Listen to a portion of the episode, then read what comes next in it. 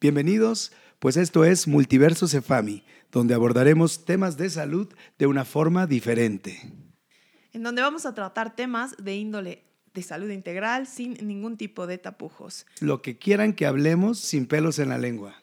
Tal y cual no podemos hacerlo en consulta.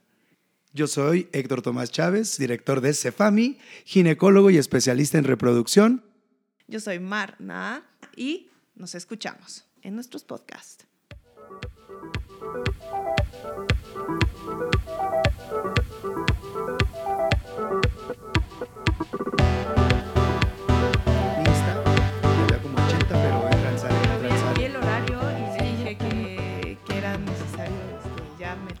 Las preguntas. como, Ya es hora Yo- de a mí me cortar. salió la notificación y fue como, ay, y, y la verdad es que sí pensé como, "Ay, ya me dejó de invitar. No, no, este, este es para No, el hay, hay podcast. dinámicas diferentes. Sí, Sí, pero después me avisó a las 10.50 de la noche que, era hoy y que era hoy a las 10 de la me Tienen que mañana. recordar así todo a mí también. Yo, mañana sí. Bueno, muy bien. Humberto ya nos dio entrada, ya estamos grabando. Muchísimas gracias por estar aquí el día de hoy, por quitarnos lo ignorante. Yo que soy del lado humano, este, que no habla el mismo idioma que ustedes. Vengo aquí, Vas soy Marta Nava. sí. Y hoy tenemos invitada de lujo. Este también está aquí. nuestro Héctor. queridísimo Héctor. Héctor Tomás, como siempre, aquí, listos para abordar temas eh, de interés común y como dices, Marta, con ese enfoque que tienen las personas, ¿no? Lo que quieren ustedes saber, aquí lo vamos a hablar y estoy bien contento de tener a Susel Serrano, ella es médico y especialista en sexología. Soy, tengo la especialidad en sexología educativa y tengo la maestría en, en sexología clínica. ¿Por qué lo digo así?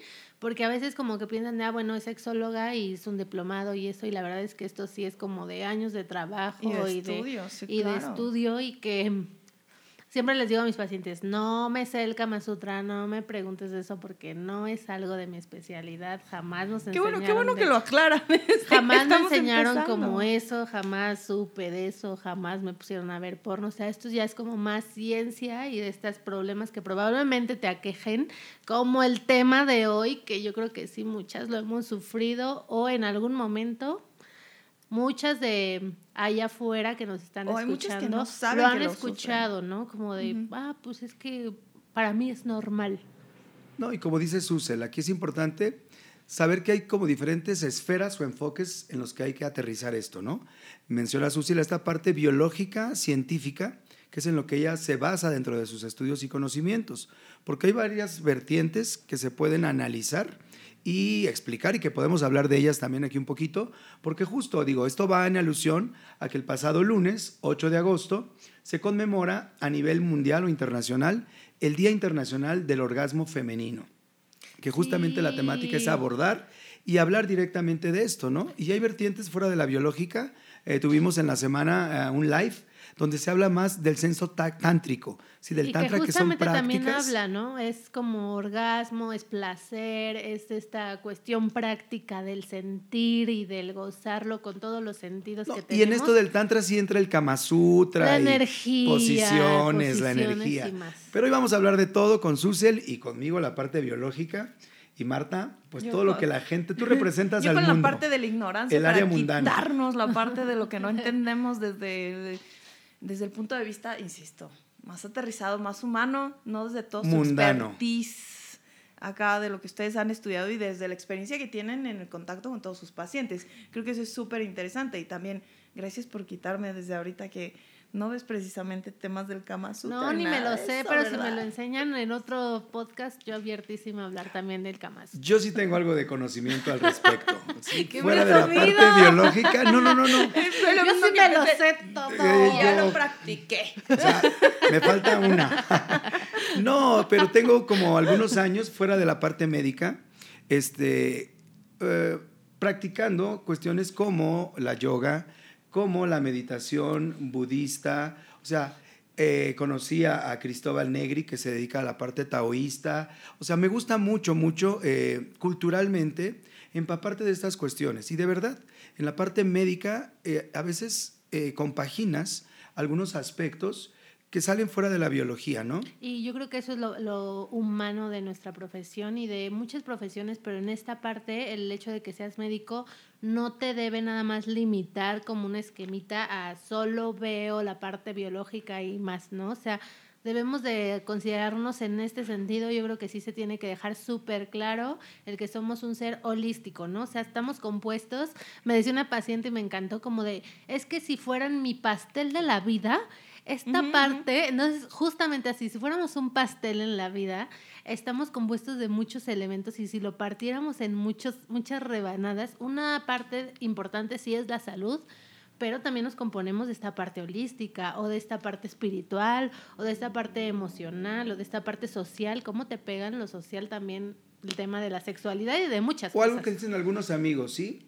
Esta parte que es nuestra sombra, porque hay algo que la gente no aterriza, ¿no?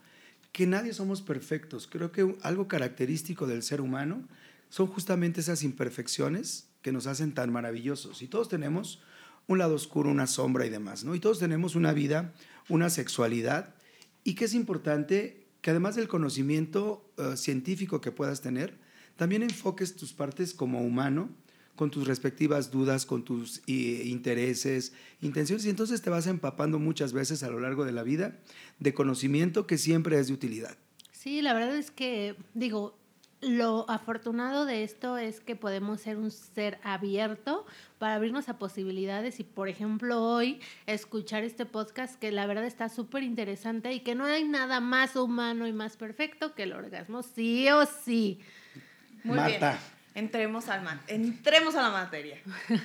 y creo que lo principal sería que cada uno empezara por explicarnos qué es un orgasmo, desde el punto de vista biológico como desde el punto de vista psicológico, eh, porque vaya, creo que también el hecho de que haya muchas mujeres y muchos hombres que no tienen orgasmos y que no saben lo que es un orgasmo sin importar la edad que tienen, creo que eso habla mucho del factor eh, emocional que está intrínseco en un orgasmo. Yo voy a aprovechar a Susel, digo, porque es la invitada de honor, porque el sexo se compone de diferentes etapas y el orgasmo es una parte de ellas.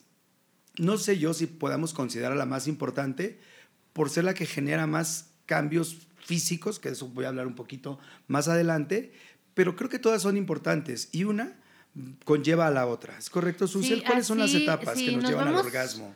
Por etapas o como lo, que nosotros llamamos los sexólogos, la respuesta sexual humana, si lo viéramos en una grafiquita como una montaña rusa, empezaríamos primero sí o sí con el estímulo sexual efectivo. Este S, si lo pones con las siglas, em, yo les digo a mis pacientes, ¿cuál es tu S? O sea, ¿qué, qué representa este estímulo sexual efectivo? ¿Qué te, ¿Qué te calienta? ¿Qué te pone como en, en onda? ¿Qué te pone así como de, híjole, ya me puso a pensar en sexo? Este podcast que te está llamando, el perfume de tu pareja, la persona que pasó, los tacones, hay mil y un cosas que despiertan este estímulo sexual efectivo. ¿Por qué pongo esta etapa, como lo llama Sector, o, o este, esta fase. antes de? Porque a todos nos dijeron desde que yo me acuerdo en la, en la prepa y en la universidad que iniciábamos con la excitación, pero la verdad es que no. O sea, no de, no de repente estás como excitado de, ay, me excité de la nada, ¿no? No, viene este estímulo. Bueno, a veces sí. no sé. Pero viene. bueno, sometimes. creo que depende de cada quien. No, no, no, pero, pero es cierto. Hay algo, y lo mencionaba ayer también Cristóbal, hay un algo que te atrae de una persona y que no te atrae de otras personas. Hay este estímulo, yo les digo, es como esta chispita que te enciende, es como este, o sea, si lo viéramos, este cerillito que te hace pensar, ese es el estímulo sexual efectivo. Y después ya viene la excitación, ahora sí dices, híjole, creo que ya estoy excitado. ¿Cómo se ven los hombres la excitación? Erección. O sea, los cuerpos cavernosos o estos cuerpos que son como unas esponjitas que se llenan de sangre cuando estás excitado, pues se van llenando, llenando hasta que el pene se erecta. Acuérdense, no tiene hueso, aunque tiene mil apodos, no tiene hueso, solo se llenan estas esponjas de los cuerpos y hay una erección. En nosotras mujeres también tenemos erección, que esto es, esto es lo importante también. ¿En serio? Sí, Sí. nosotros también tenemos erección, los cuerpos cavernosos de nuestro clítoris se erectan y entonces vas a empezar a sentir como esta congestión, este calorcito o estas cosquillitas en tu pelvis o en la región de tu vulva. Y Hay entonces, un edema a nivel vulvar que sería alusivo a lo que es eh, la erección en La el hombre. erección en el hombre. Y el Wow. clítoris, anatómicamente, es idéntico en las partes que, que lo conforman al pene. ¿sí? De hecho, es, es, es una, es, es- es el alusivo, es, es la misma parte eh, médica, pero que en el desarrollo este, quedó pequeñito y en el, en el hombre se desarrolló. Y entonces ya vamos a tener ahí la excitación, te excitaste, sentiste esta como deseo, estas ganas, se llenó biológicamente todo de sangre, que aquí, ojo, para las personas que tienen alguna enfermedad, por ejemplo, la diabetes, que sabemos que en México es como de las primeras causas de enfermedades crónico-degenerativas, si no es la primera, es que aquí hay personas que podemos con una disfunción eréctil diagnosticar de diabetes y eso me ha pasado y entonces qué bueno que lo sepas, ¿no? Después ya viene la fase de la meseta, que si lo pusiéramos en meseta es como este, y ya vas como subiendo la montaña rusa y vas ya como en un, en un plano más horizontal. Esta es la meseta. Como ya que medio estás- te estancas. Medio te estancas, medio como que ya vas a, ya dices, ya viene como la bajada, Pe- Pero no te aburres, o sea, meseta es que, que mantienes ese punto de que excitación. mantienes ese punto de pero ahí excitación y ya firme, estás o como sea, de a firme, gusto, firme. o sea, bien. Estoy perfecto identificando cada paso, ¿eh? Entonces, la meseta viene ahí, justamente hay muchas disfunciones en, en esta fase y yo les digo a mis pacientes, es como, como la... como el trampolín cuando vas a la alberca, ¿no? O sea, estás como de, ya la ves venir, ya estás como a punto de lanzarte y ahí estás. Eso sería como la meseta. Si lo ponemos en montaña rusa, pues ya sería como la, el punto como de que vaya, vas para arriba y estás viendo la puntita ahí arriba. Y ahora sí que ya estás súper excitado, viene la sensación máxima, máxima, subjetiva de placer, que es el orgasmo. ¿Y por qué lo pongo como subjetivo o como una sensación? Porque no todos los orgasmos son iguales, no todos los orgasmos tienen la misma intensidad, ni todos los orgasmos van a ser igual en mi persona ni en las demás personas. ¿Cómo sé cómo es un orgasmo? Más a rato se los vamos a decir, Esta es pero... una de las Que preguntas eso que, es súper, súper importante, porque esto que acaba de explicar, bueno, que faltan un par de fases por ahí más, este que está explicando Susel, es lo que muchísima gente no logra entender, o lo más grave, no ha llegado a experimentar. De ahí surge justamente que se conmemore un día es, este acto, este, es- esta fase, es- esta sensación del orgasmo. Porque el objetivo que tiene este día de- del Internacional del Orgasmo Femenino es justamente hacer conciencia de que esto existe y que si hay quien no lo experimenta, estamos hablando de una probable disfunción personal que puede o no ser orgánica, que puede o no ser psicológica, o que puede ser un problema de pareja, porque como dice Susel, a lo mejor desde el primer punto que ya nos dijo, no existió, o sea, no hay esa atracción hacia alguien y estoy con alguien por estar. O sea, el orgasmo también tiene que ver con un tema químico, ¿no? Con un tema químico, con un tema hormonal, con un tema de compatibilidad, con un tema de clic. con un- Técnico porque hay que saber hacer el acto sexual y que lo vuelva a lo mismo. No es una receta de cocina, no quiero decir No, no. eso, sino que cada persona tiene puntos erógenos distintos que tú tienes que descubrir en tu pareja Y es más, eh, Y Para descubrir en ti, ¿no? O Y sea, también ti. hay que Eso es lo dejarlo claro lo primero que es como, o sea, ya vino toda esta sensación, tienes que descubrirla tú o tú sí o sí, porque tu pareja no es adivino, ni es genio, ni es nada como para que la adivine. Y si tú no lo sabes, pues difícilmente tu pareja va a saber cómo dices. Esto de los puntos erógenos me parece súper importante, sobre todo por eso, porque a veces nos han enseñado como de pezones y el cuello y acaríciale y vasle y no sé qué, y en la película ya lo besó el cuello y la otra se prendió y no, la verdad es que puede ser que para ti el cuello sea una zona que no te excite, que te vengan recuerdos de la infancia, que, no sé, cualquier cosa que te- no te provoque este placer. Aquí nos que siempre te proyectamos mucho, ¿no? Susel. A eso yo voy. Sí, Hay unos es- puntos donde la gente decir, dice que está padre y a mí me generan como, como una cosquilla y una ansiedad no agradable. Así, me corta la inspiración. Claro. Así de, no. Y personalmente, o sea, lo, lo que a mí me ha pasado es que el tema del placer o de cómo, s- de cómo recibo el placer es súper diferente dependiendo de cada pareja. O sea, porque ha habido unas, como ya lo he platicado antes, que, que digo, bueno, donde me toques, hijo, donde me toques, nada más de verte, ya con eso. Y Es ha a lo habido que se otros refiere Suce. Y ha habido otros que digo, ay, no, ni me toques, porque no, no. o Desde sea, no. aquí, y también lo que, lo que dice Héctor, ¿no? O sea, esto depende de mucho. De hecho, el día del orgasmo, ya que lo estamos tocando, y que es importante, y por qué lo tocamos tanto, porque justamente viene de un problema que no queremos que sea una disfunción como tal, sino que viene como un problema de salud pública. ¿Cuándo es un problema de salud pública? Cuando no solo nos está complejando a una persona o a dos, es a muchísimas personas y que no solo eh, importa en este tema de la salud como tal eh, orgánica. Sabemos que la salud viene también como esta estado placentero que no hay ni enfermedad, ¿no? No nos dicen. Claro. Entonces, en esta cuestión, si no estás viviendo bien tu sexualidad, si algo te está complejando, emocionalmente no vas a estar estable y probablemente esto limite a hacer otras actividades, tanto con tu pareja, con tu familia, con la sociedad, con la escuela, con el trabajo y entonces literal pues vas haciendo como caminito para más. Y esta, esta cuestión tal vez que salió ayer porque no pudiste tener un orgasmo o que ha venido siendo con tu pareja porque no hay esta química y ni me toques porque no más no.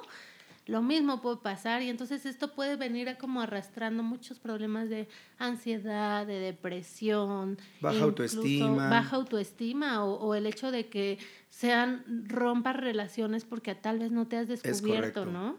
Sí, o vaya, sea, vaya, pero esto se es puede una tratar de alguna manera. Claro, pues para eso, para eso estamos. existe la parte médica y la parte eh, de la o sea, vaya, pero sexología. eh, eh, el tema, ahí debo insistir y lo he repetido mucho, es una que haya comunicación con tu pareja y lo que insiste mucho el doctor Héctor es que haya comunicación con tu médico. Sí, O sea, mira, porque- de hecho hay un apartado sobre lo que dice Susel. La salud tiene varias eh, cuestiones implícitas, ¿no? Y aquí hablamos de dos temas en mi área, yo que me dedico a- como ginecólogo y especialista en fertilidad, a dos temas de salud. Lo que es eh, la salud física, en el caso de la salud de la mujer, ¿sí? Y la salud reproductiva y la salud sexual. O sea, son temas de salud realmente que sean un problema al ser un temas tabúes, ¿sí? generan esta situación de, de no comunicación ni entre las personas, ni entre las parejas, ni entre la familia, e inclusive ni con el médico, porque hay gente que no llega y no te, o sea, no acude a una consulta por decir no experimento un orgasmo. O sea, irónicamente no existe y lo saben. Mucha gente está consciente porque escucha y que las amigas platican o escucha este podcast y dice, ah, caray, ¿de qué están hablando? ¿Qué es esto? Yo, yo no entiendo de qué están hablando, no lo he sentido, pero nunca lo he preguntado. Ni a alguien cercano, ni a mi pareja, ni al médico. ¿Qué sucede en mi consulta? Eh, Siempre les he aclarado que dentro de la consulta de reproducción humana, cuando hay una pareja por infertilidad, un apartado de la historia clínica es eh, los antecedentes coito coitomaritales, donde preguntamos desde cuántas veces tienen relaciones, cuál es la vía más común, si hay dolor o no hay dolor al tener relación sexual y si las relaciones son orgásmicas. Muchos se preguntan por qué abordamos esto y ahí es donde te das cuenta la alta incidencia que tenemos con esta problemática. Yo les comento a las parejas, porque aunque ustedes no lo crean, aquí llegan parejas porque no se han podido embarazar, ha sido los casos más dramáticos que tengo. Y cuando preguntas, ¿y cuándo fue su última relación? "Mm, hace seis meses, ¿no? O hace un año. No, pues está canijo. Entonces dices, de entrada, ¿cómo se va a lograr un embarazo con una característica así? Y cuando se está buscando embarazo, o sea, imagínate, seguramente no se busca placer. Imagínate. Dos, he tenido No, qué parejas que cuando checamos nunca ha habido penetración. Sí. Nadie les explicó cómo, era el ¿Cómo era la proceso, o sea, por increíble que parezca. Por eso para mí la importancia, la importancia, perdón, de abordar estos temas, que la gente escuche y O entienda, sea, o sea, sí sucede. El tema sexual no es un tema que venga desde el instinto, de decir, ya sé dónde va el pene, que va en la vagina. eh, Todos lo damos por hecho y por lógica, que teóricamente debería ser así. Pero de Debería, pero debería y no, afortunadamente, porque también no somos, en esta cuestión no somos animales, ¿no? Y entonces no es como, ok, o sea, re- reproductivamente sí tienes el instinto, sí sabes dó- dónde y todo, pero, pero también con esto estaríamos justificando acciones, por ejemplo, de, ay, es que le dieron ganas y por eso agarró a esa chavita y se la llevó a su casa, ¿no? Entonces es como de, a ver, no, Sí, claro. no eres un animal. Sí, ayer hablamos de esta parte, de ser consciente, sobre el control de tus instintos. O sea, no podemos como seres humanos ser instintivos porque ahí surge la problemática como una problemática grave que algún día tendremos un, un podcast al respecto, el que es el abuso sexual y físico.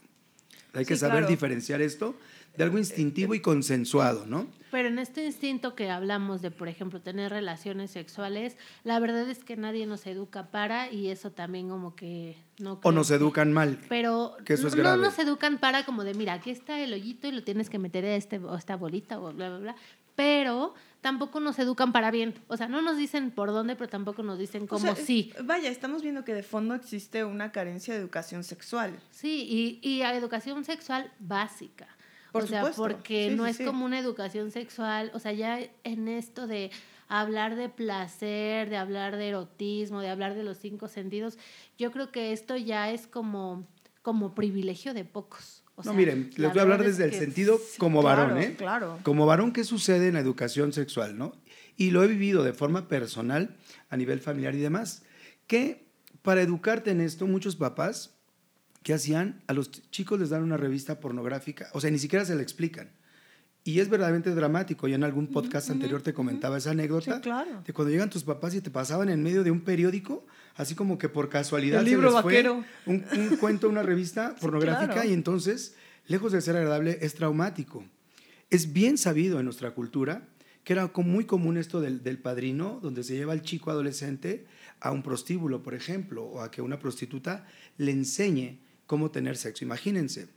Y Susil debe estar de acuerdo conmigo que ¿qué se genera? Un trauma psicológico a muchísimas de estas personas que les limita quizás para siempre su función y su salud sexual y reproductiva en un futuro.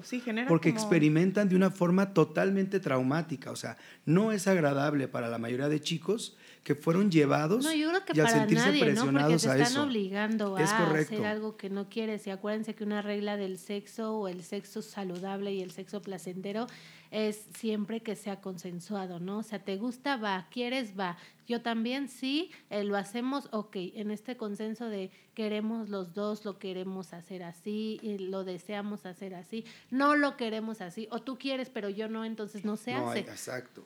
Pero créanme, de verdad esto existe y sigue sucediendo esa cultura de llevar al chico, digo que es distinto con las chicas. Sí, a, las mujeres al contrario, es no lo hagas. no lo hagas, no cuida el tesorito. Exacto, este, yo tenía eh, eh, este, una, una amiga una abuela, una abuela, que en paz descanse.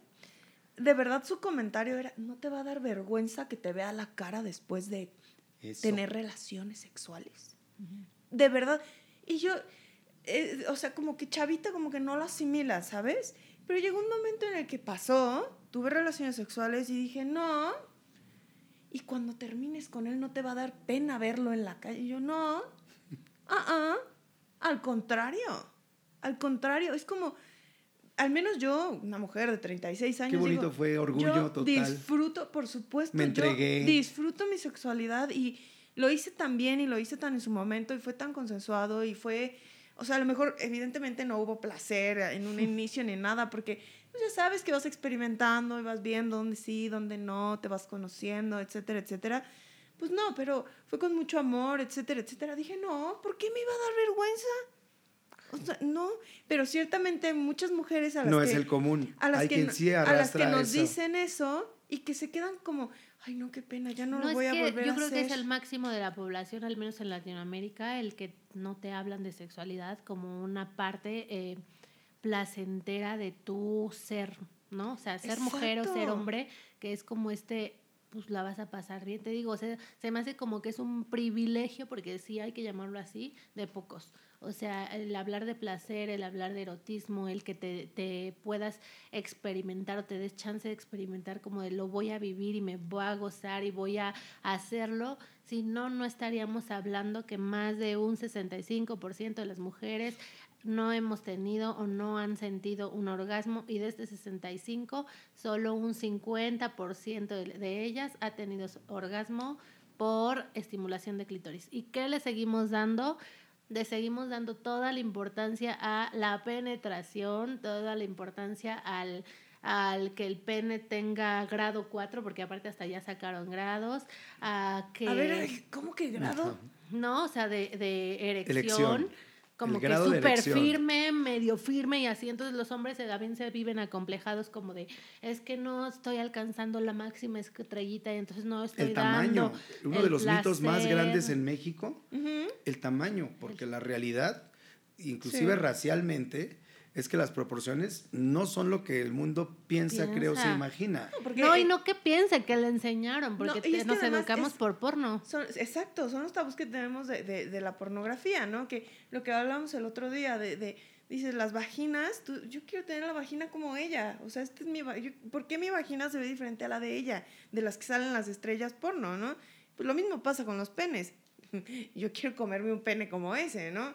Y, y la realidad es que las vaginas todas son diferentes, los labios vaginales todos son diferentes y los penes todos son Son diferentes. diferentes. Pues como todas las personas, o sea, es como de todo, quiero tener la cara de, no Así sé, es, pero hay tamaños estándar que los hombres enfocan y creen que, que es mucho más pequeño que el común denominador. La verdad es que cuando llegan con nosotros a una consulta de reproducción, a una consulta andrológica, que es donde evaluamos al varón, pues hacemos un análisis donde va implícito el tomar las medidas, ¿no? Y cuando le dices al varón cuáles son sus medidas, así la mayoría, ay doctor, ¿y no es anormal eso?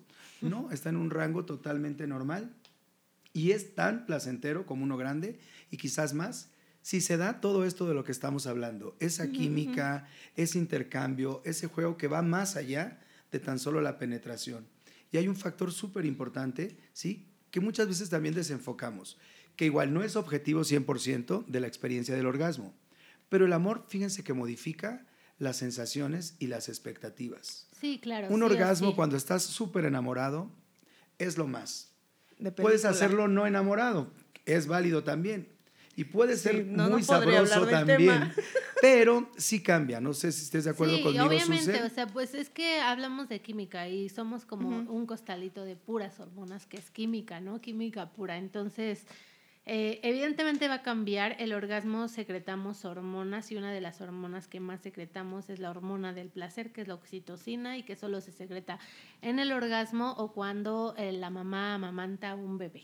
¿No? Entonces, eh, no sé si ustedes, los que nos están escuchando, las que nos están escuchando, tienen bebé en casa o tienen alguien que nació de sus familiares, el sobrino, el amiguito, y cuando entramos a ese cuarto del bebé es un olor de, ay, qué rico huele, olerles la cabecita de ese una amiga, huele a panquecito, huele riquísimo, oler Sí, el es sui bebé. es ese como, aroma. como quiero entrar porque justamente es oxitocina, es esta hormona Mm, del amor que se está generando entre mamá y bebé. Entonces, lo mismo pasa en el sexo, es como de quiero. Y acuérdense que todo, el cerebro le encanta lo placentero y si más le das, más, más va a querer. Entonces, Es en esta, en esta cuestión, la oxitocina sí o sí se va a secretar y entonces es química. Si tú estás teniendo esta química con tu pareja, si tú estás teniendo estas situaciones de encuentros sexuales tal vez frecuentes o tal vez placenteros y no frecuentes, pero que te encantó y que dices, una vez al mes a mí, la verdad es que con eso nos tiene bien los, a los dos, una vez al año nos tiene bien a los dos, ok, pero que lo vivan con esta con esta empatía y esta, esta cuestión de eso nos gusta y así la pasamos bien y ese es nuestro placer.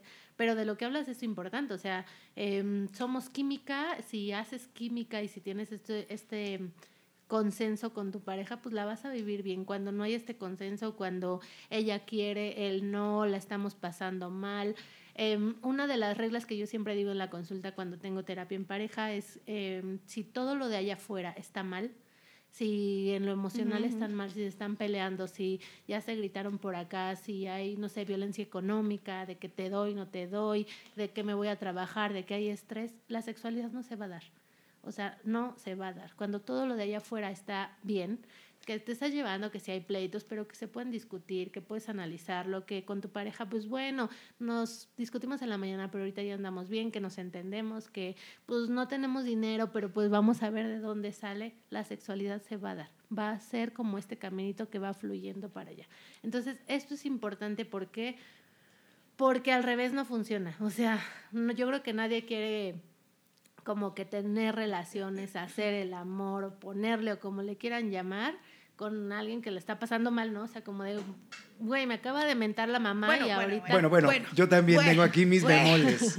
Creo que todos hemos fetiches. experimentado, fuera del fetiche, No porque me haya pasado. yo a creo que mí. hemos experimentado y mucha gente que nos esté escuchando, y para mí, volviendo al punto de orgasmo, y ha sido muy, muy intenso, cuando tienes un conflicto donde hay un cierto punto de, de- de- de pelea de, de- de pareja, se y te un contentas nivel de de esa forma. excitación que dices, Hay Sí, un pero algo. te contentas. Hay una adrenalina, O sea, uf, pero no, sabes que feliz todo lo demás va a estar no, bien. le pasó al primo a un amigo. se resuelve Claro, esto algún sí conflicto. se resuelve, se, se hace porque finalmente pues todo está como emocionalmente, andas como en otro rollo y acá es como la sensación placentera, lo que da placer y lo que da placer justamente genera esta paz emocional y que dices de, uff, qué rico, ¿no? Pero porque sabes que probablemente Sí, solo y- era una discusión. Y por Exacto. eso, no por es eso como- existe el sexo de reconciliación y por eso existen las segundas El partes. sillón. sí.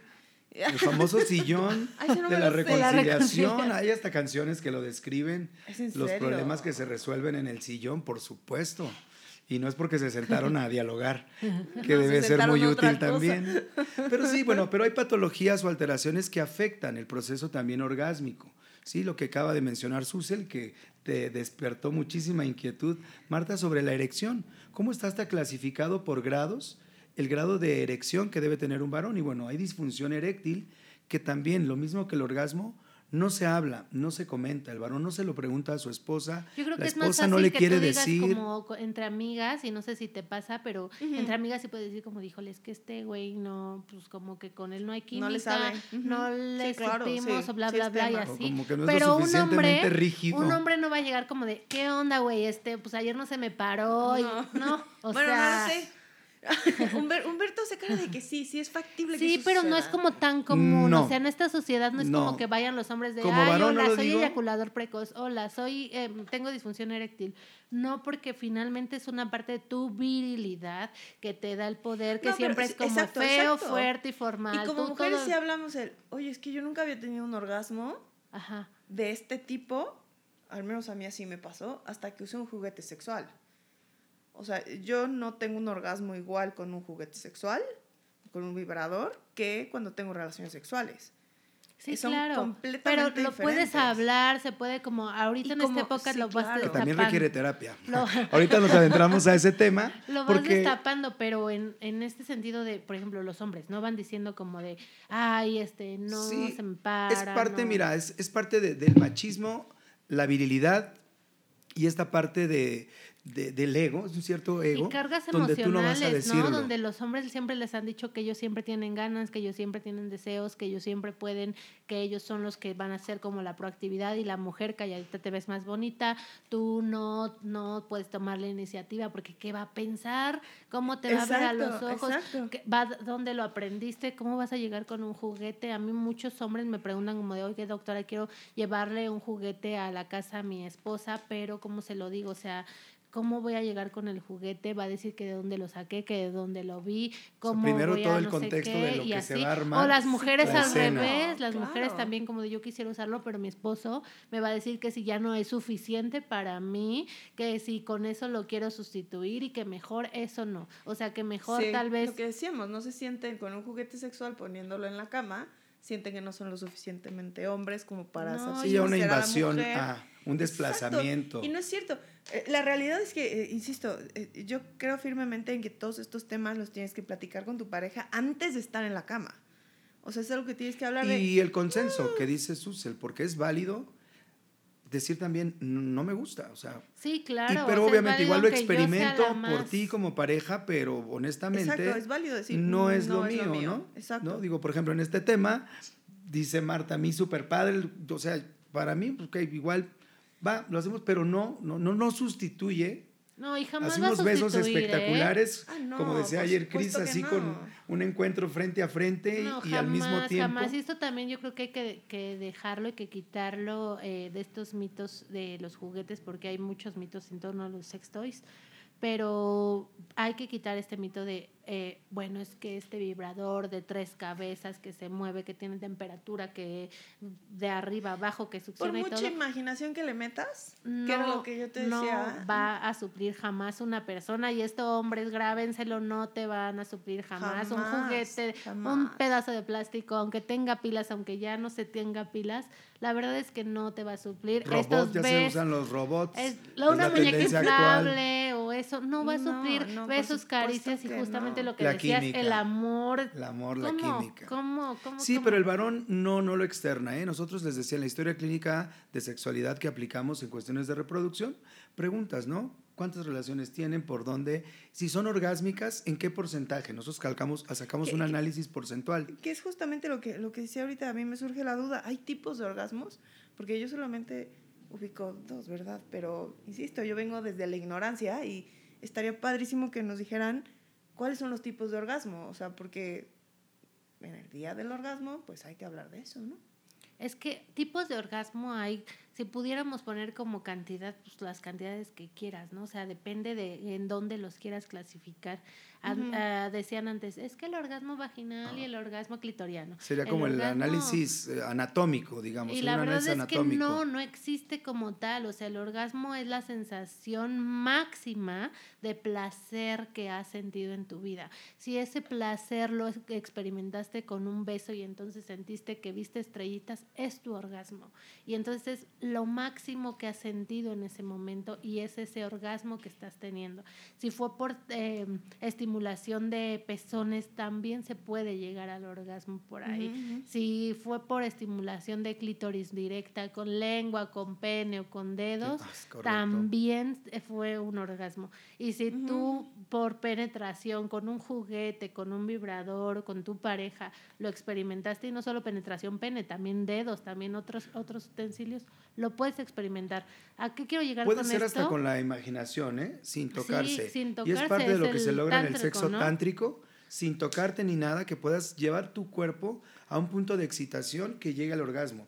Tengo amigas que lo han hecho, no sé, en clase o en la oficina, sentadas, así, trabajando y de repente se concentran Eh, La realidad es que... y sucede. Sí, claro, y vaya, uno viendo una película, no necesariamente porno o erótica, o- no, una película cualquiera, que ves una escena que sube de tono y que dices, te empieza a subir la temperatura y, Y hay Y si momentos y estimulas etapas. y si haces y a lo si mejor, tienes y este puede pasarte, contigo. porque a mí me ha pasado que sin ningún tipo de estimulación física, más que la, la visual, o sea, insisto, estoy viendo la película y digo, "Mm, hola, sí, gracias. Exacto, puede es- ser visual o auditivo. Igual alguien nos está escuchando y ahorita experimenta un orgasmo espectacular. Con tan buena plática puede Gracias. suceder. Ahí le Es posible. con cinco estrellas, por favor. Por favor. Gracias. Pero volviendo a lo que preguntas, es que es, es la, es, creo que es cómo se percibe. Y quienes hayamos experimentado un orgasmo, puedes tú analizarlo y decir, ok, hay alguno que es inolvidable, te lo juro, porque dices, me acuerdo correctamente, pero fue a lo mejor el entorno, no fue la, circunstancia. Exacto. Fue, fue Sí, o fue la la persona. circunstancia. Pero a veces lo sientes, no sé, en el varón, más localizado hacia la boca del estómago, a veces, no sé, en lo personal, a veces son hasta las piernas que hasta te tiemblan, o sea, cañón y dices, ¿dónde está? ¿Cómo está? A veces lo sientes en el pecho porque la taquicardia es, platicábamos ayer también, ¿no? Se le denomina también como la muerte chiquita al orgasmo. Sí, Porque hay una sensación, y me ha pasado que digo, me voy a infartar, o sea, es esto de que se te fue el aire, o sea, y el orgasmo estaba como más concentrada hacia la zona del pecho. Pero obviamente hay estructuras anatómicas, que es lo que les iba a hablar también, cómo funciona orgánicamente, ¿sí? Es un tanto distinto en la mujer y en el varón. ¿Por qué? Porque en el varón hay algo que son los conductos, ¿sí? Seminales, donde está desde la próstata, las vesículas seminales, que son las que se llenan de semen y están por dentro, ¿sí? Del organismo, y se van a contraer para expulsar a presión el semen. Entonces, es, esa contracción de las vesículas seminales es la sensación máxima, pero no es lo único. Y lo que sucede en la mujer, todos los músculos del piso pélvico se llama, y la vagina es, es todo un, un embudo de músculo que va a tener espasmos, lo mismo que a nivel anal. Entonces, hay quien puede experimentar más hacia la zona del recto esta sensación del orgasmo, ¿sí? Y podrá ser denominado como un orgasmo anal. Hay quien lo experimenta como más hacia adentro del útero, experimenta contracciones, las trompas de falopio se mueven y hay mujeres que lo pueden sentir como más profundo. Y en la parte clitoriana, que es con un tanto más externo, y decíamos, es lo alusivo al pene porque en el varón el glande aumenta su sensibilidad por mucho. O sea, llega un momento inclusive que después del orgasmo hay quien no me toques ahorita porque, o sea, grito, literal, porque hasta está a su máximo la sensación. Lo mismo sucede con el clítoris, que está a su máximo y entonces la sensación puede ser un poco más externa. Eso es lo que hace que varíen y que haya quien pueda clasificar como diferentes tipos de orgasmo, pero en sí es el mismo, solo con un contexto distinto. A veces es el lugar donde lo estás haciendo, no sé, quien de repente no se hace algo ahí riesgoso y se mete a la cocina y hay gente en la casa o quien se mete a un baño. Sí, no, la adrenalina de que nos cachen. La clásica de, del avión, no sé. Entonces, efectivamente es eso, generas una adrenalina adicional que va a hacer que la sensación pueda ser distinta. Pero el orgasmo física o fisiológicamente en sí es el mismo. Más intenso, a veces un poco menos, pero son variaciones prácticamente normales. Y esto es bien importante lo que, lo que dices porque mucha gente allá afuera seguramente se está preguntando qué se siente un orgasmo o cómo puedo diferenciar si ya tuve un orgasmo, ¿no? ¿Cómo sé si ya tuve un orgasmo? Porque a mí me llegan como de, bueno, es que sí he sentido, pero no sé si fue un orgasmo. Y yo la primera cuestión que les digo es, el orgasmo se sabe porque se sabe. No lo vas a dudar, no vas a tener como de, ¿fue un orgasmo o solo sentí rico? es esa sensación máxima que tienes de placer y que probablemente nunca habías sentido o que estás experimentando y como dicen puede ser como de muchas intensidades, puede ser muy diferente, pero el orgasmo vas a tener ahí. ¿Cómo puedes diferenciarlo tal vez en, en esta cuestión? Eh, más anatómica, pues que lo vigiles, o sea, que veas qué está pasando en ti. Probablemente, como dice Héctor, eh, siento que mi corazón se me sale del pecho, la taquicardia. Hay que recordar también que pues el cuerpo habla y el cuerpo sí o sí va a tener algunos cambios que puedes observar, como es el rubor sexual, o sea, te pones rojito o rojita de tus mejillas, incluso hombres o mujeres también del pecho, de las eh, entrepiernas o se pone, si tu vulva es eh, de un color, se va a poner más oscura porque se llenó de, de sangre. Y pues en el hombre hay un mito también que esto de eyacular es orgasmo y la verdad es que hay que diferenciar también mm, en esta cuestión de hay hombres que han eyaculado y jamás han sentido un orgasmo. 95% de los hombres han sentido un orgasmo. Vean la diferencia abismal, que esta es la brecha orgásmica que, que le llamamos los sexólogos, que es como el 65% de las mujeres lo ha tenido y el 95% de los hombres lo han tenido. Entonces hay una brecha entre nosotros. ¿Por qué? Por esto que es más educacional que orgánico, como ya lo vimos y que entonces en esta cuestión te vas a dar cuenta que lo tuviste por condiciones especiales que se han tenido cambios de tu cuerpo. ¿Cómo? Pues experimentalo, vívelo. Probablemente no necesites una pareja, pero sí necesitas tus manitas, tu cuerpo, tu imaginación para que lo hagas y lo autoerotices, y te autoerotices o te autotoques o te masturbes y entonces así lo descubras y así puedes decirle a tu pareja, por ahí no, por ahí sí, ah, por acá no, muévele acá, hazle acá, hazle más rápido, hazle en círculos y más. Pero, eh, Yo coincido con Susel. Es clave el tema del autoconocimiento, ¿no? De decir, bueno, si yo Ahorita pasamos a eso porque es súper importante. Pero decía Susel algo que me pasa mucho con los pacientes. Si un paciente te pregunta o te dice, creo, no estoy seguro, definitivamente no experimentó un orgasmo. Y yo siempre trato de hacer alusiones. Les decía algo que yo considero muy parecido. Es como una convulsión tónico-clónica, así como a la gente que le dan ataques Haz de cuenta que te, da un ataque. eso de muerte chiquita a mí me encanta porque literal sí te mueres. O sea, hay como una sensación de. ¿Qué está pasando? Ajá. No, exacto. Pero sí sucede. Yo les digo, es como si tuvieras una, una crisis convulsiva, un ataque, porque te desconectas, mentalmente. o, sea, no, no existe nada. no, sabes. no, escuchas en un instante nada. Y ahí, eh, el orgasmo femenino, si lo quieres medir, llega a medir de 14 a 51 segundos. El orgasmo masculino ya es más corto y ni modo, algo les teníamos que ganar. es más corto y llega a medir de 5 a 18, 20 segundos. Afortunadas las que lo hemos tenido porque llegamos a experimentar también multiorgasmos, que es una parte de, eh, nos íbamos aquí en la en la, ¿cómo se llama? En La en meseta. la meseta.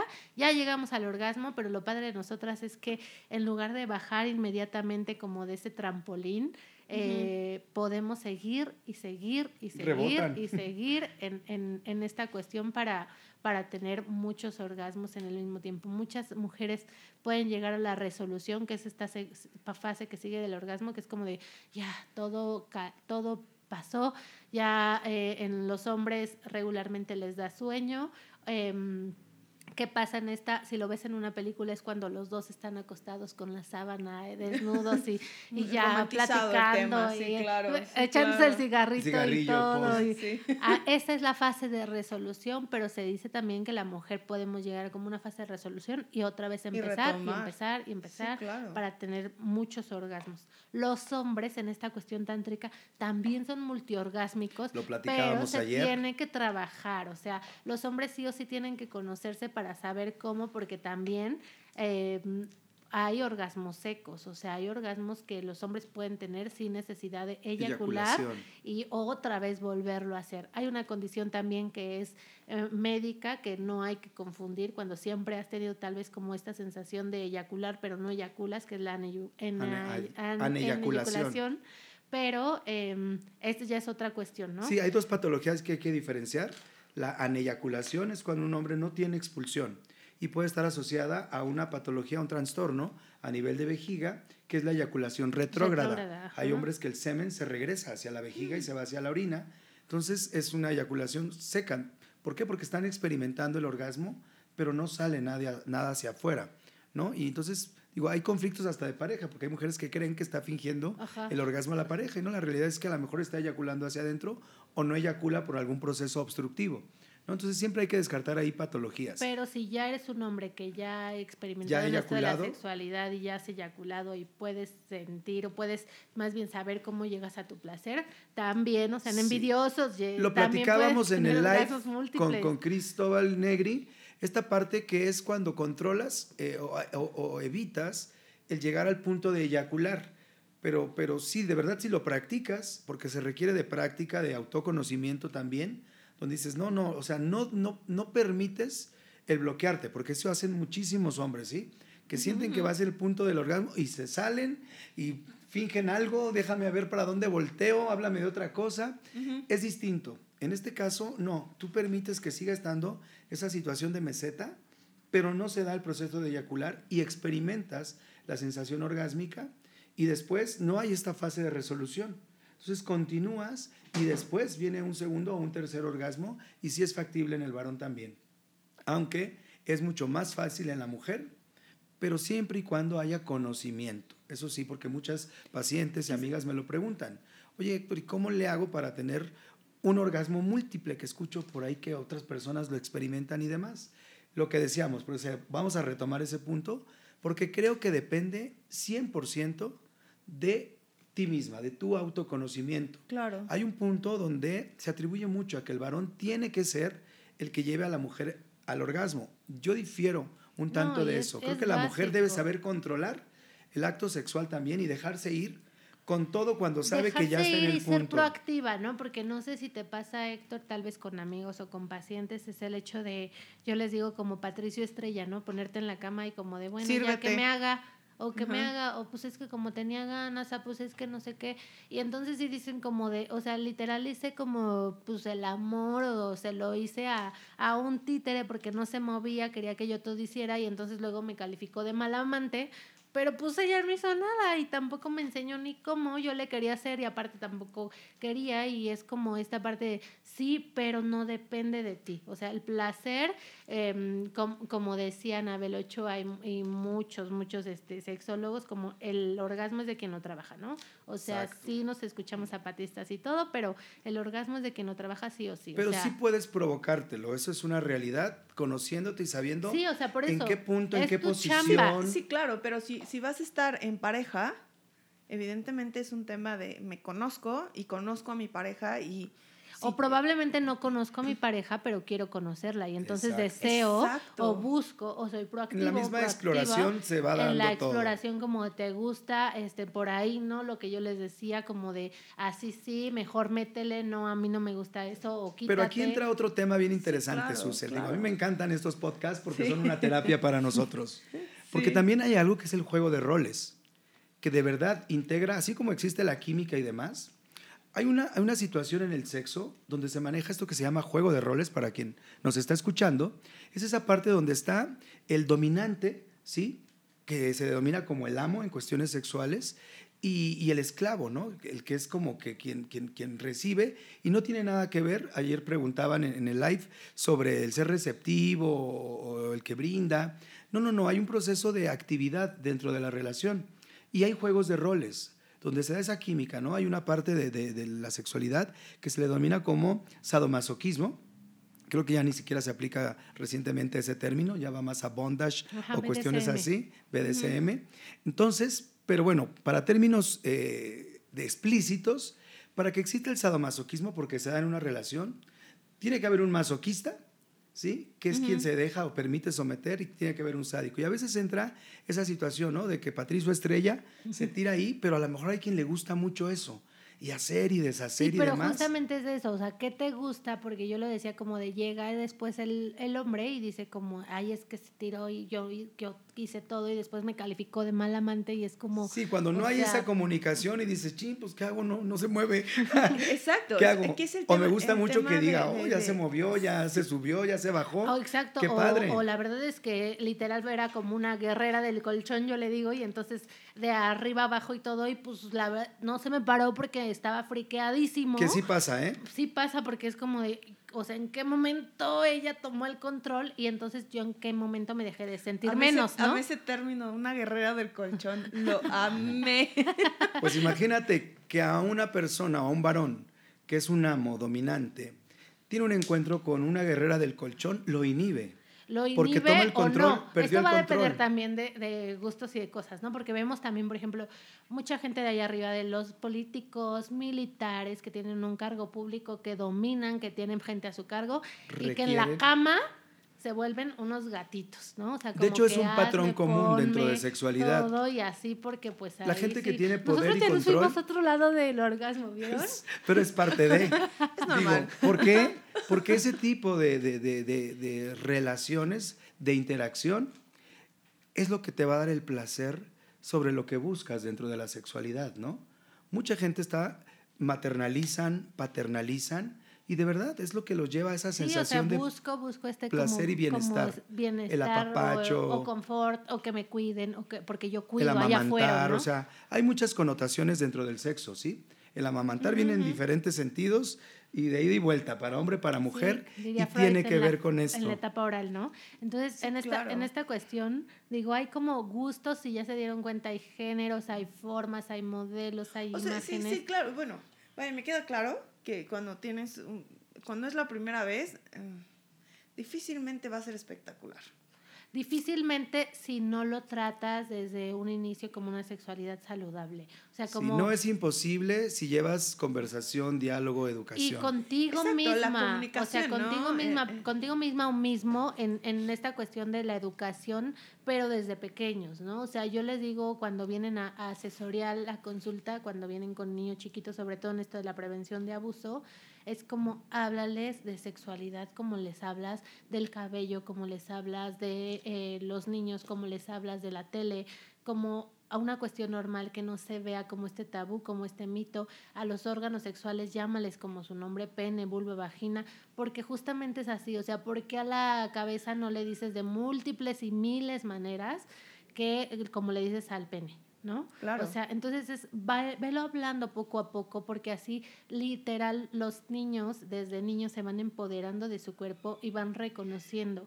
En estadísticas mundiales se ha visto que la población en- educada con educación sexual de calidad, em, que pues sí, les hablas como de esto de prevención, pero les hablas de placer, pero les hablas de erotismo, pero les hablas también de educación reproductiva, pero les hablas de sexualidad, Planificación familiar, de planificación familiar. enfermedades de transmisión sexual, limitan sus relaciones sexuales a la estándar o a la media de- del mundo o del país donde estén. Sí, sí. ¿Por qué? Porque vas, vas diciendo como de esto sí, esto no, yo no quiero, y- a mí y no, no me porque gusta. te hablen desde- abiertamente desde chiquito sobre eh, tu sex- sobre la sexualidad en general, sobre pene, vagina, este bubi, bueno, senos, este como como debe ser, ¿no? Este, eh, no porque te hablen abiertamente de eso eh, significa que te vas a hacer una ninfómana o un, o- No. o un adicto al sexo. No. Sucede lo contrario, es Al lo que refiere contrario, al contrario, entonces Está demostrado que quien tiene información inicia más tarde su vida sexual y lo hace con muchísima mayor responsabilidad, y precaución, conocimiento y conocimiento. placer. Ahí es lo que Es yo decía correcto. como de estás tan, o sea, como que amas tanto tu cuerpo que deseas que esa relación sexual tal vez sea en un lugar seguro, en un lugar confiable, donde estés con una pareja que de verdad tú en ese momento sientas con esta confianza de decirle, ¿sabes qué? Es que pues yo desde los cinco años, tres años, ocho años, me masturbo, me toco, tengo ganas, tengo deseo. Y entonces a esta pareja probablemente iniciaste tus relaciones sexuales a los 16 años, pero perfectamente sa- sabes cómo tener placer a los 16 años y puede ser una relación sexual que probablemente también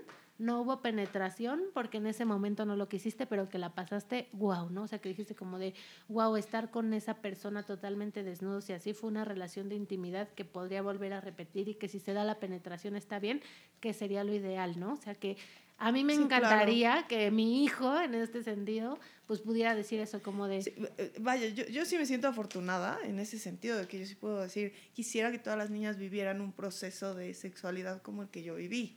O sea, de, de, iniciar su sexualidad así, ¿no? Porque he estado súper consciente de lo que estaba haciendo, hubo amor en, el, en, este proceso, al menos eh, eso era lo que yo creía, que había amor en ese proceso, hubo eh, em, comunicación, que si quieres, que no quieres, cómo lo quieres. O sea, fue todo un proceso súper lindo y no me sentí obligada, que siento que hoy en día hay muchas chavitas Desde que se siempre, yo creo que sienten- antes era más, ahorita ya el empoderamiento femenino ya es un poquito más y ya dicen como de no quiero ni nada, O sea, pero sí, viene pero- la violencia Pero en el los, noviazgo. los tabúes persisten. te Exacto, digo. pero por ejemplo, yo me topo con una serie, digo, no no es, no es porque sea la norma aquí en México, pero por ejemplo, vi la serie de Euforia y cómo sexualizan a las chavitas en esta serie y a los chavos también. Y dices, ah, o sea, no es porque esté pasando aquí en México, porque no lo sé, pero digo, vaya, estas niñas tienen 15, 16 años, a lo mucho algunas tienen hasta 14 en la serie, no porque las actrices tengan esa edad, sino porque en la serie tienen esa edad. Y son niñas que son sexualmente activas, pero, o sea, de que andan de fiesta en fiesta y teniendo Pero relaciones cuestión, sexuales de un este, lado a Marta, otro. que creo que casi todo está sexualizado. Y a veces no nos damos cuenta. La ropa, los comerciales, o sea, hasta el producto más que tú puedes decir no tiene nada que ver con sexo. Sí, o sea, comprar una hamburguesa te meten una mujer desnuda en tanga. Sí, sí, sabían que por ahí un refresco, en los hielos se, se leía la palabra sexo, o sea, se manejan cuestiones inclusive subliminales y demás. O sea, el mundo está muy sexualizado, pero estamos carentes de educación, que es a lo que vamos. Este podcast, fuera de todo lo divertido y entretenido que pueda Sí. ser y demás, sí, claro. tiene un claro. enfoque puramente educativo, ¿no? Que es, lo hemos dicho, Multiverso Cefami tiene una responsabilidad que es la de hablar, ¿sí? Lo decimos aquí, Susel. Como no te atreves a hablar cuando estás en la consulta o no tienes el tiempo dentro de la consulta médica, de preguntar todo lo que quieras al respecto. Por eso lo enfocamos aquí como paciente, como médico, pero también como ser humano en todas sus esferas. Es por eso que es verdaderamente un multiverso. Pero todo lo que está sexualizado comercialmente no tiene que ver con lo que estamos nosotros mencionando, educación. Y la educación es en tu casa, primero que nada, en la escuela, porque sigue siendo prohibitivo en muchísimas escuelas y universidades hablar de sexo, ¿no? Cuando es lo que va a- Claro, a, evitar. claro. Digo, yo Sí, estoy sí. muy orgulloso de que universidades como UM, sí, aquí podemos meter goles, me invitan para hablar de sex- sexualidad responsable para los chicos. ¿Por qué? Porque la escuela nota que hay una problemática por el abandono de escolares por embarazos no planeados. O sea, eso es real. Wow. Y me dicen, Héctor, por favor, ve de una plática porque De hecho, en tuvimos México un somos pico el de embarazos no planeados de embarazos no planeados o no planificados en adolescentes. Entonces quiere decir que las adolescentes, que les llaman niños, pero no, son adolescentes, o sea, ya de los 10 a los 19 años están embarazando y acuérdense que menos de 15 Guau. años se considera abuso sexual. Entonces hay una problemática así bien grande y que pues ojalá que los papás y las mamás que nos están escuchando pues también pudieran atención en esto, ¿no? O sea, el hablar de orgasmo ojalá que solo fuera como el hablar de el placer y de lo que vas a sentir y que la vas a gozar, pero el hablar de orgasmo viene de una construcción que has hecho en tu sexualidad y que probablemente en esta construcción no has no has tenido como la apertura para para tener esta, este, esta experiencia, pero también a cuánta gente estás limitando en hablar no solo de orgasmo, en hablar de sexualidad, en, hablarles, en hablarles de prevención, por ejemplo, en el pensar que si no dejas salir a tu hijo o a tu hija en la noche, no se va a embarazar cuando el sexo se puede tener las 24 horas del día en cualquier lugar, ¿no? Mira, y además como papá, te lo digo como papá, creo que no hay nada más padre como que tus hijos, ¿sí? tu hija llegue y te diga así como de no me siento cómoda o ya no me siento bien en esta relación o demás. Y, o sea,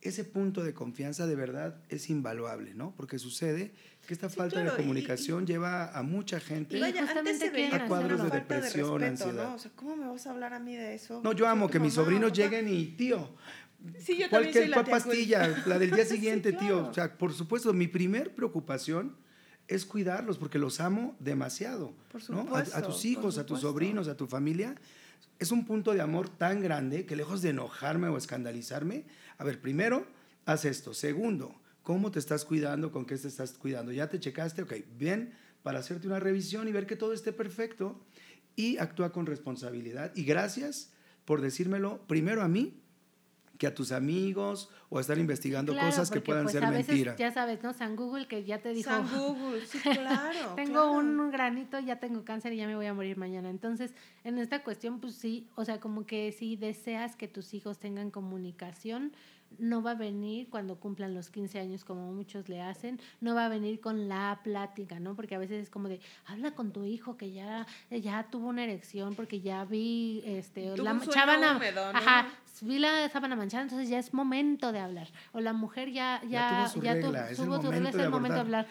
si lo dejas así, la mujer se puede embarazar incluso antes de arreglar y el hombre puede tener relaciones sexuales, digo, puede tener erecciones, puede eyacular y aunque sean las primeras eyaculaciones, puede embarazar a alguien, incluso aunque no tengan regla, aunque no tengan eh, sueños húmedos, una infección de transmisión sexual se puede dar. Entonces, esto es importante, ¿por qué? Porque les digo, o sea, afortunadamente existen ya estos canales de comunicación con los adolescentes o con las personas que nos están escuchando y que si les queda duda o eso, pues acérquense con especialistas que les pueden apoyar o que les podemos apoyar, ¿no? O sea, lo que dice Héctor es, es una realidad, no solo de los adolescentes, de toda la población. Lo primero que haces es preguntarle al amigo, al vecino, a todos, y no te acercas al médico como para decir de, oye, o sea, no tengo un orgasmo o no le estoy pasando bien o siento que estoy deprimida porque no hay como este clic con mi pareja y ya tenemos cinco años de casados y más, pero ¿no? O sea, como como no, no, no la llevo bien, entonces ¿a, dónde acudo, no? Sí, claro, claro. O parejas que han tenido hijos y que ya tienen dos, tres hijos y que dice, pues es que yo me he vivido toda la vida con eh, eyaculación precoz, o sea, desde la, desde que yo me acuerdo, desde toda la adolescencia, tuve eyaculación precoz, ¿no? y ya tienen hijos y dices como de, ay, ¿cómo? Pues así, imagínate cómo tuvo que ser la relación sexual para que pudiera quedar embarazada y cómo fue ese proceso también. Traumático, Entonces, todo eso, de verdad, hay especialistas, sabemos especialistas. No, yo digo, aprovechen, ¿no? Siempre le digo a mis pacientes, aprovechen su consulta. Estás pagando por un servicio público o privado, ¿sí? O sea, tú vas al seguro, pregúntale a tu médico, así como le preguntas, no sé, en la consulta ginecológica, tengo un flujo, una secreción, doctor, siento que mi relación sexual no es perfecta es parte de la consulta y a lo que el médico está obligado a atender. Y sabes es un área que también como médicos, si nos están escuchando médicos, hay que ser bien conscientes que no todo lo sabemos, ¿eh? O sea, porque a veces, derivar, a veces sí dices como de, ay, bueno, es que el doctor me dijo que, que, pues me tomara esta pastilla, ¿no? O que fuera, o que hiciera esto, o que bla, bla, bla. Y entonces como de, a ver, no, hay que recordar también que más del 65-80% de las disfunciones sexuales son de origen psicológico. Entonces, con una pastillita no se les va a quitar, Es con, correcto. una, con un tecito no se te va claro, a hay, hay ahí un fondo más importante hay que que investigar tratar. Y, si hay y un- un está daño claro, orgánico ¿no? o O sea, está padrísimo también que sepas que eres médico y que no vas a ocupar tu hora de consulta para escuchar a una paciente que al final no vas a saber ni qué hacer. Entonces, sí, Sí, ser consciente. También si tienes issues o tabúes o demás, Que sé se- consciente y, y respeta a las personas, ¿no? A tus pacientes tienes que mantener también una línea de respeto de no puedes juzgar a un paciente. Ajá. Si no es lo tuyo, mira, te sugiero que vayas, no sé, en el caso está Susel, como sexóloga, para que sepan, ahorita nos dices cómo te contactan pacientes, médicos, Que Susel, eso, eso es lo porque que me se gusta de aquí, de, derivar. de- de- por ejemplo, de ese FAMI, que, que ustedes tienen varios enfoques que logran, eh, que no es necesario que el paciente vaya y busque en otro lado, a ver dónde encuentro un nutriólogo, un psicólogo, un este, médico general, en dónde encuentro un pedi- pediatra, en dónde encuentro un especialista en reproducción, en dónde encuentro un ginecólogo. Aquí en CEFAMI lo tienen todo. ¿Por qué? Porque saben precisamente eso que si tú llegas y te llega una pareja que dicen, a mí me encanta el sexo a ella y él te dice que pues de plano no logro que, este, que, que- que mi pene se, se pare como debe, y tú dices, ok, aquí hay un problema que tiene que tratar un terapeuta, y tanto de pareja como Claro, individualmente, y como dice ¿no? Susel, ¿no? Yo encuentro un problema de, de un acné severo, que aunque yo vivo el manejo hormonal, me apoyo en un excelente dermatólogo, dermatóloga, un problema urológico, está nuestro urólogo de apoyo, un problema de cáncer, está nuestra oncóloga, o sea, saber hacer estas redes de atención, que es algo que también es bien importante, lo mencionó Susel, hasta dónde y hasta cuántos son mis límites propios, profesionales e inclusive personales. Lo digo porque si yo tengo tabúes, yo no me siento capaz ni siquiera de abordar el tema, lo derivo, ¿sí? ¿Por qué? Sí, claro. porque, porque lo merece el paciente y porque es parte de mi responsabilidad profesional hacer una correcta canalización a quien sepa llevar el manejo y seguimiento de este tipo de situaciones. Sí, claro, que, que, que, insisto, parte de la sexualidad también es emocional. Todo es emocional, o sea, todos somos emociones. Y en, esta, en este sentido, yo creo que lo que debemos dejar claro es, es esto em, y que te- hay, especialistas o tenemos especiali- especialistas en muchísimas ramas.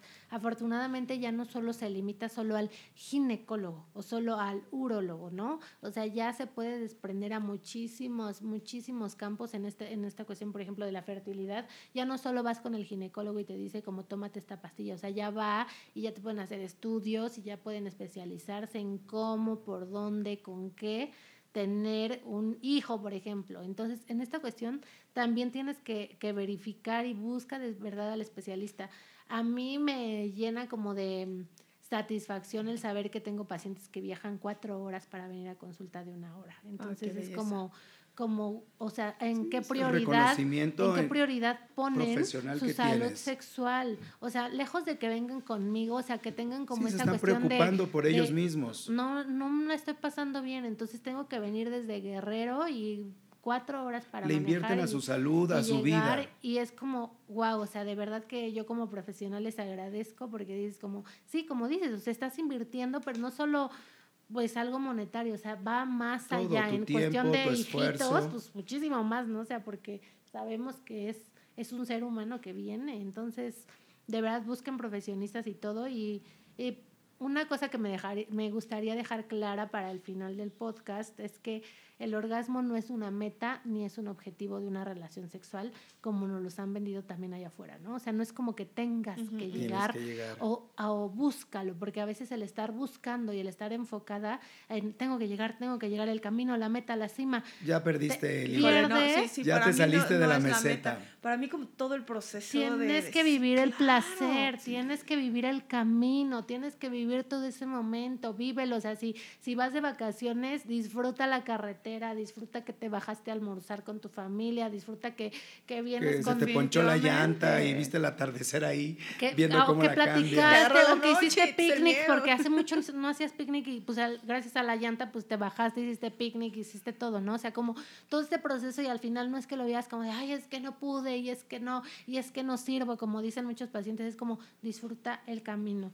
Si vienes a terapia también te digo que no es como de un día para otro va a cambiar, esto no, es un no. proceso que vamos, vamos haciendo del- de poco a poco pero que justamente también el orgasmo es parte de la respuesta sexual humana y que no tendría por qué no existir si lo sabes trabajar y lo sabes llevar de la, de la mejor manera. Es la sensación máxima de placer, pero seguramente has sentido placer de muchas formas. No dejes que sea una meta.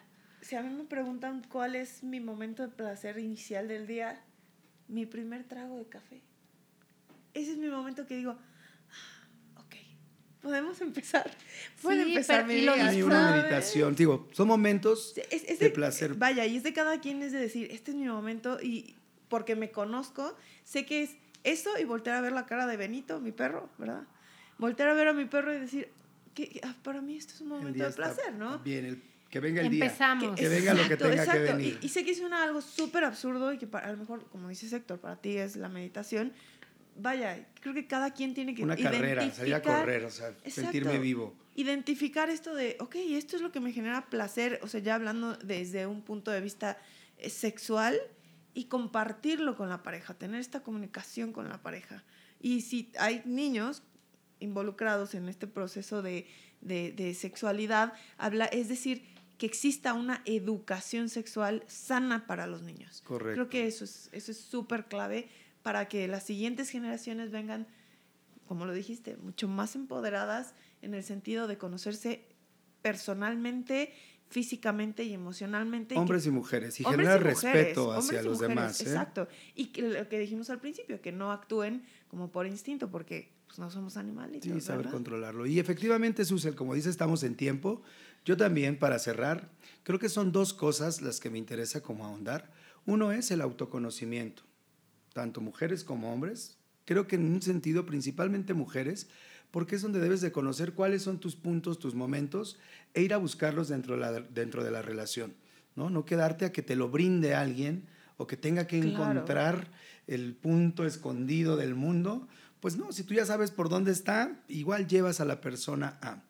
Y segundo, en el proceso de la relación, entender a la otra parte, ¿no? Fuera del autoretismo, cada quien debe saber y descubrir dónde y cómo es y qué te gusta, visual, auditivo, táctil, juguete, sin juguete, lo encuentras, ¿no? Pero en la relación de interacción con otra persona, lo platicábamos en podcasts anteriores, eh, el proceso de seducción, cómo es distinto para el hombre y para la mujer. Porque yo tengo mucho el conflicto con las parejas que tengo en tratamiento para embarazarse, que hay un día fértil y ese día tienen que tener relaciones y justo lo que acabas de decir, están tan enfocados en que hoy tenemos que tener la relación porque lo dijo el doctor, porque estoy ovulando y muévete y hazle y, se pierde. Ah, y la mayoría de veces ni siquiera logran tener el, contacto sexual porque hay un bloqueo por la presión psicológica que llevan para el punto.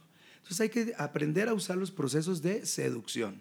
¿sí? Si el hombre es más visual, ¿qué les digo? Ponte algo que tú sabes que le resulta sexy o demás. La mujer que es como mucho más idealista, mucho más romántica, ¿qué haces? Báñate, cepíllate tus dientes, ponte un perfumito, regálale un chocolate. Esa es la señal, o sea, manda señales que hagan que empiece, que empiece la acción porque de ahí pasamos hablo de a la ese, excitación. Ese caminito, ¿no? O sea, el caminito no tiene que ser forzosamente de la puerta de tu recámara hacia adentro. O sea, el caminito puede ser desde un mensaje de buenos días, hoy lo vamos a hacer, o te, deseo mucho. Em, el sexting que es importante y, y pues, si en tu, Básico en tu y si en tu, relación funciona, úsalo. Si para ti una nalgadita en la cocina cuando están cocinando también es para, para el sentirse deseada, pues también te va a ayudar. O sea, como, como esta cuestión, este camino no inicia nada más como desde el beso fugaz que nos enseñaron en, en la tele, ¿no? O sea, empiezan a besarse los, los chicos de la, de la película y entonces de repente ella ya está montada en el fregadero eh, sin la camisa. Pero uno no piensa que ya hubo una trama antes de que todo esto pasara. Claro, o, o tal vez no hubo trama porque la película no la viste, pero en, en tu ser, en tu vida, de verdad que el camino inicia desde muchísimo antes y entonces eso es lo que se empieza a disfrutar. Y desde ahí viene esta cuestión que dice Héctor de Aprendamos la seducción, a seducirnos. ¿no? Ay, sí. Seduzcámonos yo sí, yo mutuamente. Soy fan de todos, todo esta cuestión. Todas las mujeres acá. nos gusta esto Sí. y esta es parte del roleplay que debes usar. Antes lo llamaban como el preámbulo, ¿no? El preámbulo Sí, a la claro. relación o el preámbulo. Y la vez que no es un preámbulo, o sea, esto es parte de la relación ya. Pero O sea, si lo- aprendamos cómo, hay que usar la si intuición. lo tomas así como de, ay, bueno, es que, porque es, preámbulo es como de que antes de, ¿no? Antes de que viene lo bueno. Y la verdad es que lo bueno comenzó desde De que antes. comenzaste. Sí, Entonces, claro, claro. Aprovecha el momento y entonces juega desde ahorita.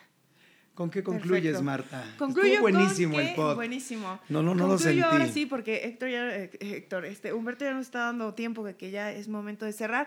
Ahora sí, si nos pudieran dar sus redes sociales o dónde pueden encontrarlos, eso estaría de lujo.